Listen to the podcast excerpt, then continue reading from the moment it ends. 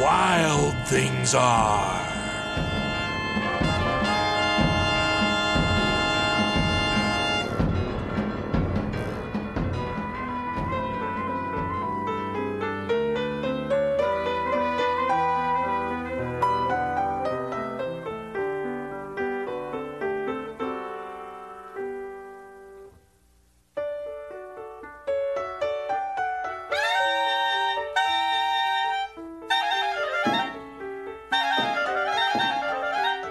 The night Max wore his wolf suit and made mischief of one kind and another, his mother called him Wild Thing! And Max said, I'll eat you up! So he was sent to bed without eating anything.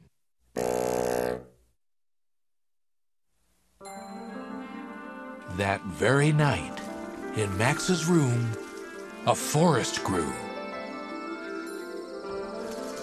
And grew. And grew. Until his ceiling hung with vines. And the walls became the world all around.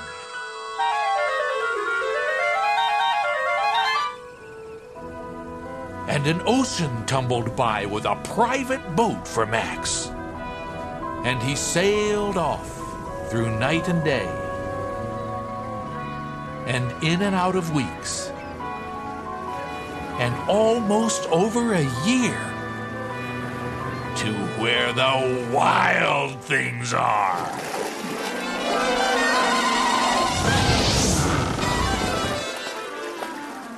And when he came to the place where the wild things are, they roared their terrible roars and gnashed their terrible teeth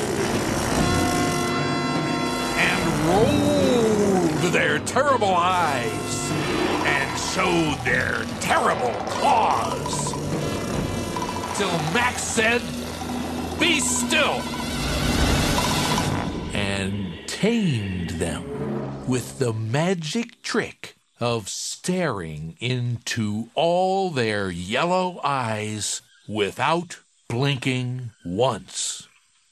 And they were frightened and called him the most wild thing of all and made him king of all wild things. And now, cried Max, let the wild rumpus start!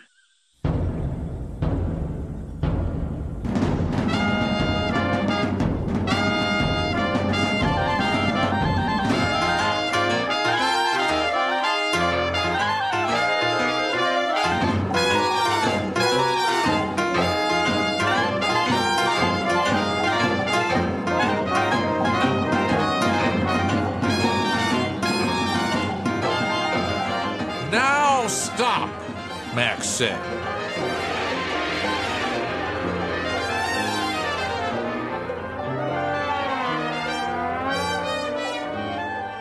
And sent the wild things off to bed without their supper.